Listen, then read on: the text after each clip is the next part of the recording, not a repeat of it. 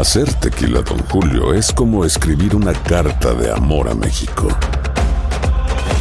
Beber tequila, Don Julio, es como declarar ese amor al mundo entero.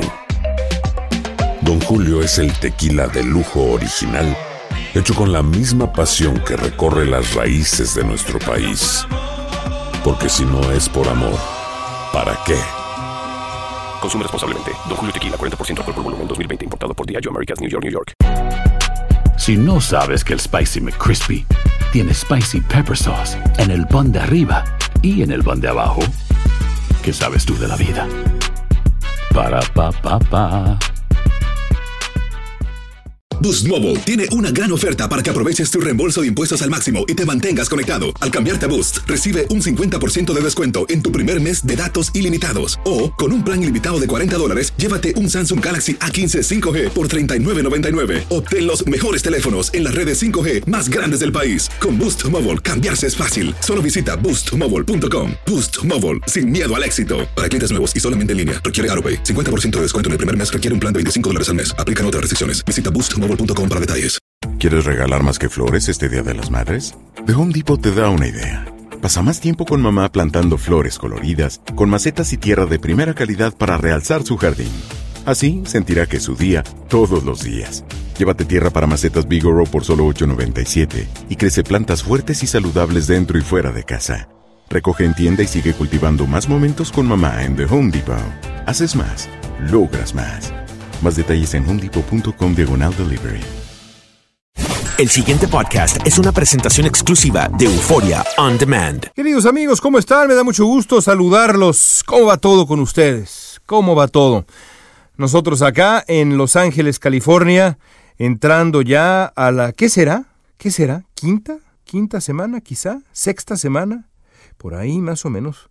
Un mes y medio de cuarentena en distintas intensidades, pero sí ya como mes y medio de cuarentena, mes y medio de trabajar con restricciones, los niños fuera de la escuela, y esto va para largo.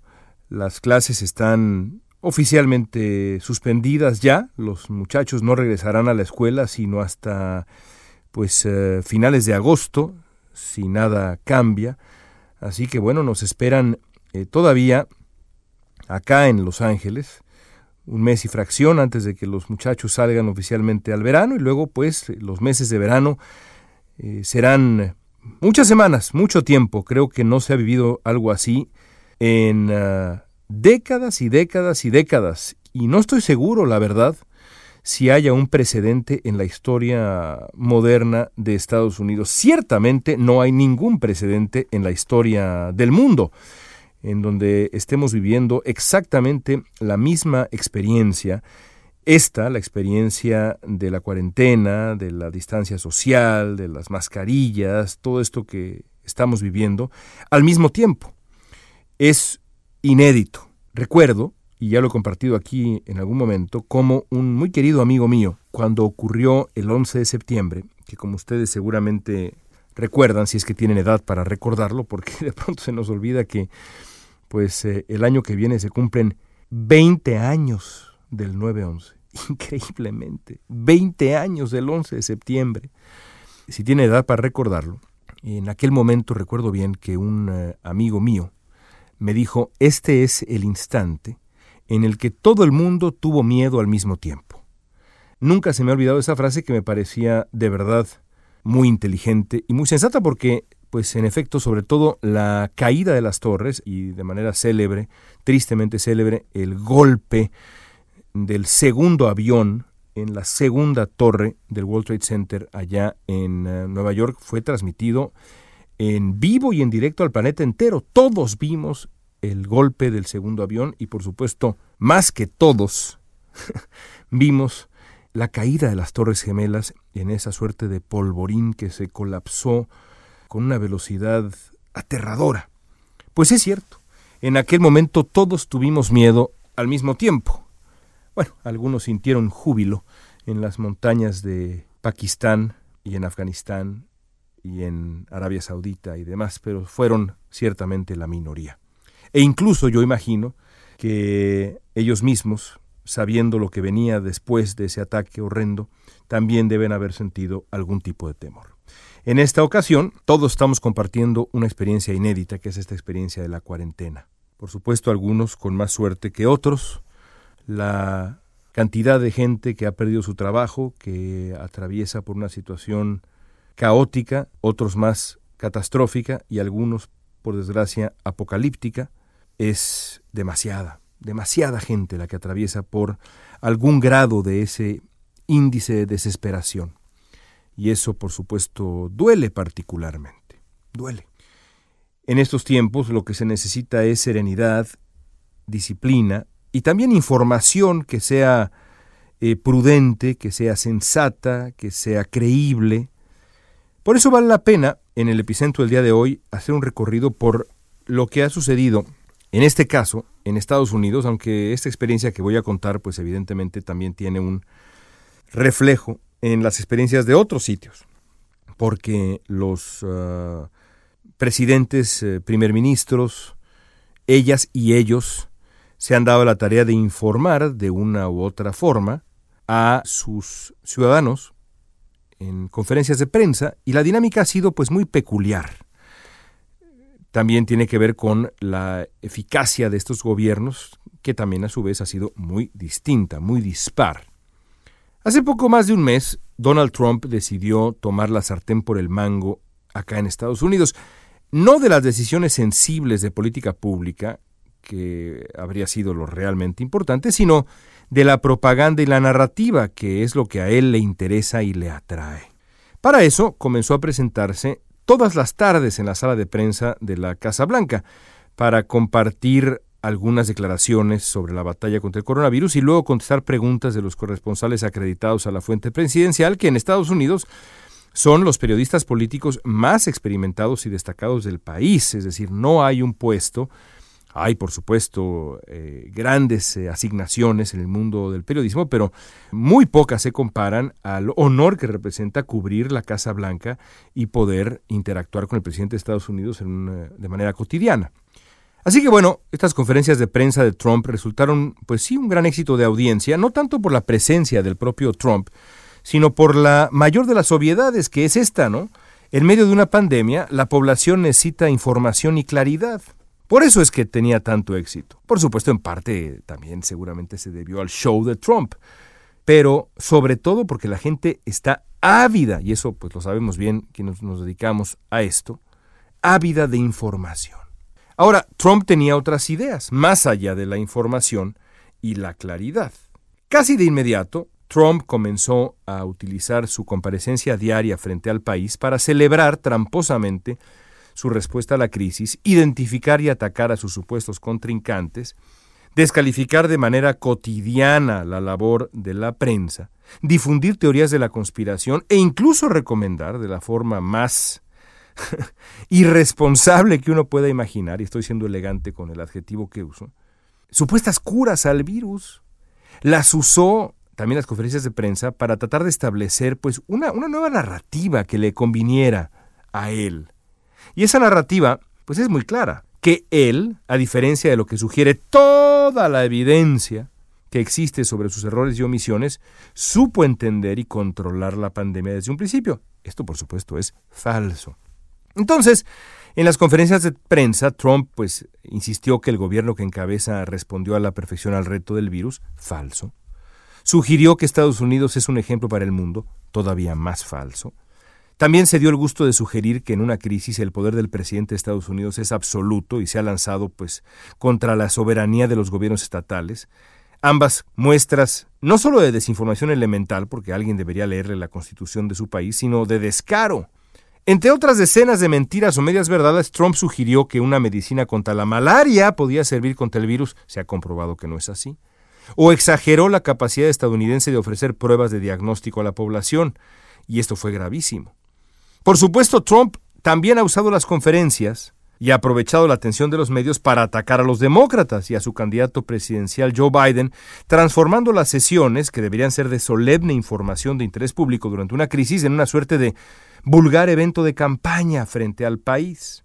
El colmo ocurrió la semana pasada cuando Trump tomó el micrófono para sugerir que, pues quizá, sería buena idea considerar la inyección de desinfectantes u otros líquidos de limpieza para tratar el virus.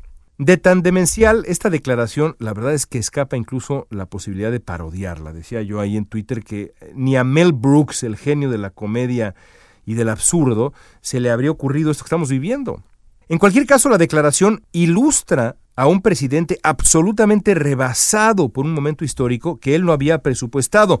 Trump se había pensado como una figura transformadora en la historia del país y ahora se ha visto obligado a administrar una tremenda emergencia sanitaria que desembocará en una larga crisis económica y que va a definir su presidencia. Punto y se acabó. No importa casi nada de lo que Trump haya hecho antes y pues ya no tendrá tiempo quizá de hacer algo después, por lo menos no tendrá tiempo antes de la elección.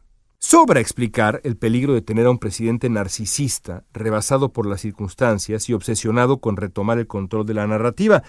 A pesar de que, pues al menos por esta vez, la incapacidad de Trump es mucho mayor a su capacidad para engañar a millones, lo cierto es que con las conferencias de prensa diarias como escenario ideal para su propaganda, Trump bien podría haber convencido a suficientes estadounidenses de que no ha sido el desastre que ha sido.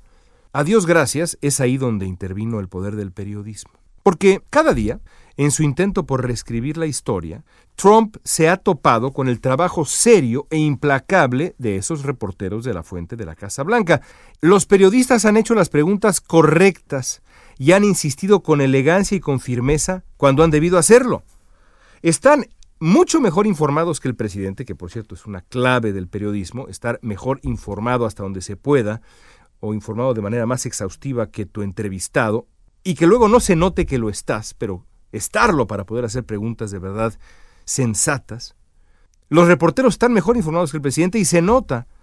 Trump ha respondido ante esta situación, pues como lo hace con creciente frecuencia, descalificando y agrediendo a los reporteros y a los medios de comunicación que representan, los califica de falsos, de malintencionados, Trump ha sugerido que es víctima de una conspiración con medios de comunicación empecinados, emperrados en reportar solo lo malo de lo que sucede, como si los medios de comunicación fueran aplaudidores y no periodistas. Pero los reporteros no han permitido que la intimidación presidencial los ahuyente.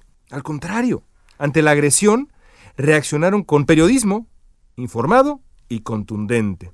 ¿Cuál fue el resultado? Bueno, de pronto, después del fiasco de los desinfectantes y el escrutinio periodístico y demás, Trump decidió suspender sus conferencias de prensa diarias. Luego, aparentemente, ya a principios de esta semana, decidió que no, que sí iba a seguir, pero la reacción inicial es la que cuenta.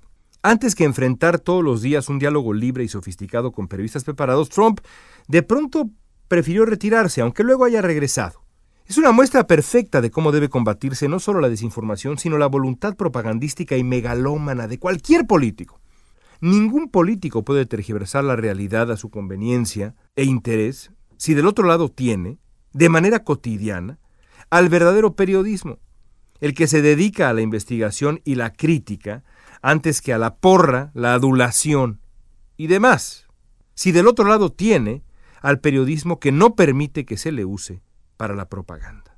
Es un triunfo del periodismo y una derrota para la voluntad propagandística. Y eso en estos tiempos tan peligrosos no es poca cosa. Amigos, regresamos con mucho más epicentro la próxima semana. Por favor, cuídense mucho. El pasado podcast fue una presentación exclusiva de Euphoria On Demand. Para escuchar otros episodios de este y otros podcasts, visítanos en euphoriaondemand.com. Aloha mamá, ¿dónde andas? Seguro de compras. Tengo mucho que contarte. Hawái es increíble. He estado de un lado a otro con mi unidad. Todos son súper talentosos. Ya reparamos otro helicóptero Blackhawk y oficialmente formamos nuestro equipo de fútbol. Para la próxima te cuento cómo voy con el surf y me cuentas qué te pareció el podcast que te compartí, ¿ok? Te quiero mucho. Be All You Can Be, visitando goarmy.com diagonal español. Hay gente a la que le encanta el McCrispy y hay gente que nunca ha probado el McCrispy. Pero todavía no conocemos a nadie que lo haya probado y no le guste. Para pa pa pa.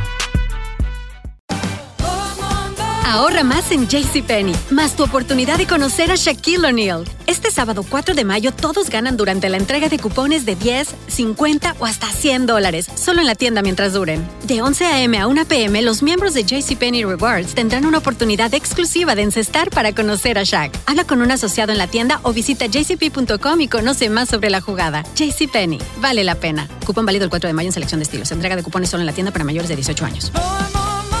Boost Mobile tiene una gran oferta para que aproveches tu reembolso de impuestos al máximo y te mantengas conectado. Al cambiarte a Boost, recibe un 50% de descuento en tu primer mes de datos ilimitados. O, con un plan ilimitado de 40 dólares, llévate un Samsung Galaxy A15 5G por $39.99. Obtén los mejores teléfonos en las redes 5G más grandes del país. Con Boost Mobile, cambiarse es fácil. Solo visita boostmobile.com. Boost Mobile, sin miedo al éxito. Para clientes nuevos y solamente en línea, requiere AroPay. 50% de descuento en el primer mes requiere un plan de 25 dólares al mes. Aplican otras restricciones. Visita boostmobile.com para detalles.